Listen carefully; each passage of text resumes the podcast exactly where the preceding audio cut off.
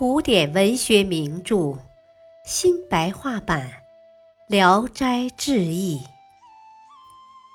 卷一第十九篇《犬奸》。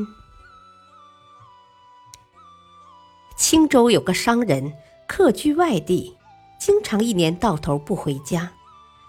家里养了一只白狗，妻子引诱白狗和他交媾。白狗就习以为常。一天，丈夫回到家里，和妻子睡在一起，白狗突然闯进来，跳到床上，竟把商人咬死了。后来邻居听到一点消息，大家都为死者抱不平，就去县官那里鸣冤。县官把妇人抓去拷问，妇人不肯招供，就押到监狱里。派人将白狗捆上大堂，才把妇人放出来。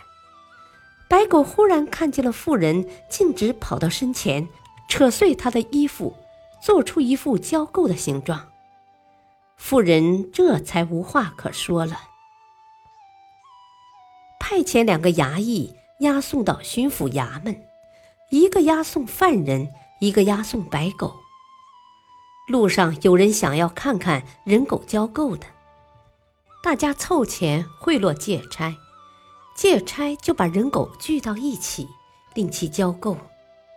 凡是停脚的地方，围观者常有几百人，借差竟用他们赚钱了。后来人和狗都被凌迟处死。唉，天地之大，真是无奇不有啊！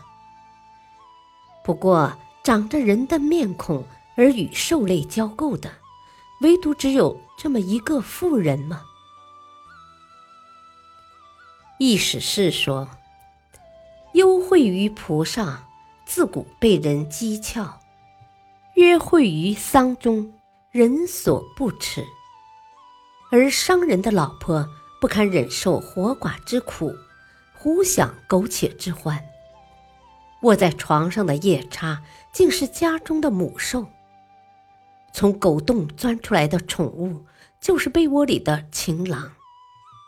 合欢床上，他乱摇充数的雕尾；温柔乡中，频频款动庄人的腰肢。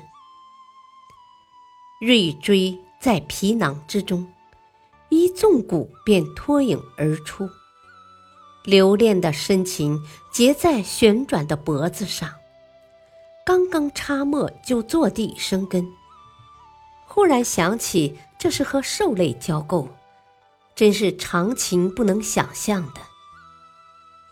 犬吠是驱奸的，他却吠而通奸，心怀嫉妒，凶残的杀害人命，没有惩治他的刑律。人不是禽兽，实际却是禽兽，肮脏的淫荡，使他臭名远扬。豺狼也不吃他的臭肉。唉，和人通奸而杀了人，就判他寡刑；至于和狗通奸，有狗杀了人，人间就没有判处的刑律。人不善良，可以罚人做狗；至于狗不善良，阴曹地府也没有应对他的刑罚，应该把他大卸八块。